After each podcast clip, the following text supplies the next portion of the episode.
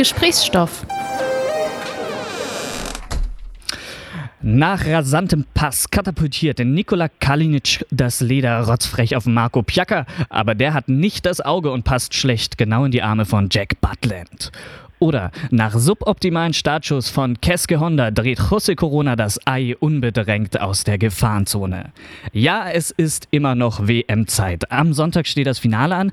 Bis dahin dürfen wir noch den Kommentatoren beim Phrasendreschen lauschen. Die Sätze eben waren übrigens gar nicht echt. Ein Bot hat sie generiert und auf Twitter at randomlivetext gepostet. Wir telefonieren jetzt mit dem Betreiber des Bots und Experten der Fußballsprache, Dr. Simon Meyer, Linguist an der Technischen Universität. Hallo. Hallo, ich freue mich. Wir haben gerade eben Ihre Random Live-Ticker-Meldung gehört. Wie sehr nerven Sie eigentlich die leeren Phrasen und Floskeln im Fußball? Eigentlich nerven sie mich überhaupt nicht, weil ich als Linguist große Freude daran habe. Also erstens versorgt es mich immer wieder aufs Neue mit Untersuchungsmaterial und wenn man ehrlich ist, gehören die Phrasen ja auch irgendwie dazu. Klar, sie nerven auf eine Art, aber irgendwie macht es ja auch Spaß. Auf Ihrer Seite fußballlinguistik.de stellen Sie ja Ihre Forschungsergebnisse zur Sprache im Fußball vor. Beispielsweise haben Sie 185 Synonyme für das Wort Schießen gefunden. Wie kommen Sie eigentlich zu solchen Ergebnissen? Also ich arbeite computerlinguistisch, das heißt, ich ziehe mir erstmal aus dem Internet große Textmengen. Ähm, ich habe für die Untersuchungen, die Sie gerade angesprochen haben, haben ungefähr 30 Millionen Wörter ausgewertet. Ähm, die sind dann also auf meinem Computer gespeichert. Ich ordne jedem einzelnen Wort die Wortart zu. Das nennt man Annotation. Und dann lassen sich mit bestimmten Computerprogrammen diese äh, Daten durchsuchen nach wiederkehrenden Mustern.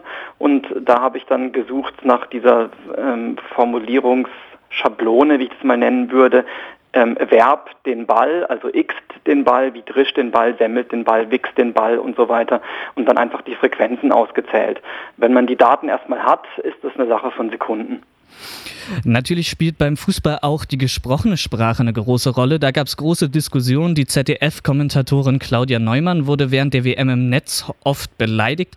Sie habe keine Ahnung von Fußball und könne nicht reden. Vor allem aber wurde sie sexistisch angegangen, weil sie eine Frau ist. Können Sie denn aus sprachlicher Sicht irgendwelche Unterschiede zwischen ihr und ihren männlichen Kollegen erkennen? Natürlich kann man auf eine Art schon Unterschiede erkennen, einfach weil sie eine Frau ist, weil sie eine andere Stimmlage hat und so weiter. Ähm, das ist aber hier nicht der Punkt. Dem, ähm, woran sich ja die viele Kritik entzündet hat, war ja, dass sie angeblich keine Ahnung vom Fußball hätte, dass sie oberflächlich kommentiert, dass sie viele Fehler macht. Und da kann man sagen, dass es so einfach nicht stimmt. Ähm, alle Kommentatoren machen immer wieder Fehler. Das Problem ist eben, dass eine Frau sich das angeblich nicht erlauben darf. Oder anders gesagt, wenn Belareti, der ja auch ähm, viel angefeindet wird, einen Fehler macht, dann sagt man einfach, Belareti ist ein Idiot und Belareti kommentiert schlecht, weil er eben Belareti ist. Bei ähm, Claudia Neumann, wenn die Fehler macht, dann heißt es dann, dass ihr Frausein dafür verantwortlich ist, dass sie Fehler macht und nicht einfach eine persönliche Verfehlung und genau das ist das Sexistische daran. Aber nochmals, wenn man sich die Kommentare anschaut und vergleicht, dann sieht man, dass es da keine nennenswerten Unterschiede gibt. Ähm, wahrscheinlich ähm, bedient Claudia Neumann das, was man von Kommentatoren üblicherweise erwartet, eigentlich noch besser, als die Männer das tun. Man ist aber bei ihr eben besonders kritisch, einfach weil es ungewohnt ist, zumindest für deutsche Ohren, ähm, ähm, ähm weibliche Kommentatorinnen zu hören. Wie steht es denn sonst um Sexismus bzw. Genderpunkte in der Sprache des Fußballs? Das ist allgemein weit verbreitet. Also nehmen wir mal die Redeweise, die jetzt neulich auch ähm, Hitzelsberger in der ARD wieder verwendet hat, wenn er sagt, ähm, man braucht halt Eier, um so ein Spiel zu gewinnen.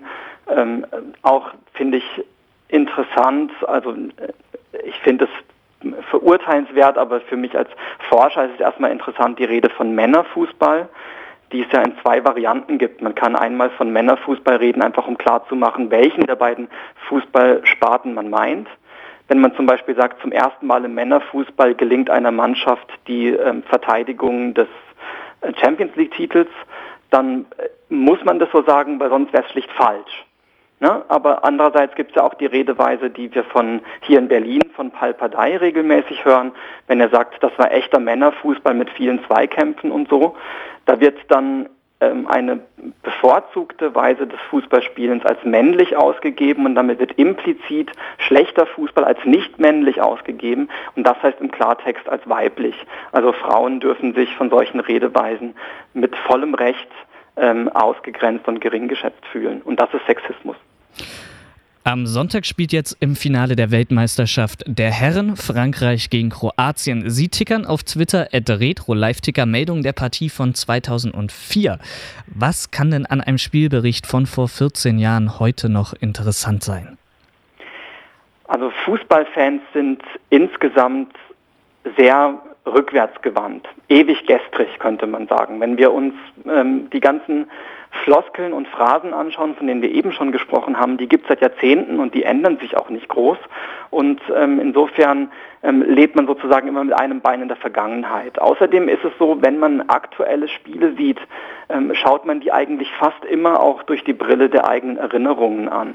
Man ähm, überlegt sich, man erinnert sich, ja klar, die, die haben ja schon mal vor ein paar Jahren gegeneinander gespielt, da war doch diese und jene grandiose Szene und ach, damals war ja noch sie dann dabei und so weiter. Ne? Und ähm, das prägt einfach die Rezeption des aktuellen ähm, Spielerlebnisses. Und das möchten wir sozusagen wieder aufleben lassen, indem wir den alten Ticker, den Live-Ticker von damals nochmals neu präsentieren.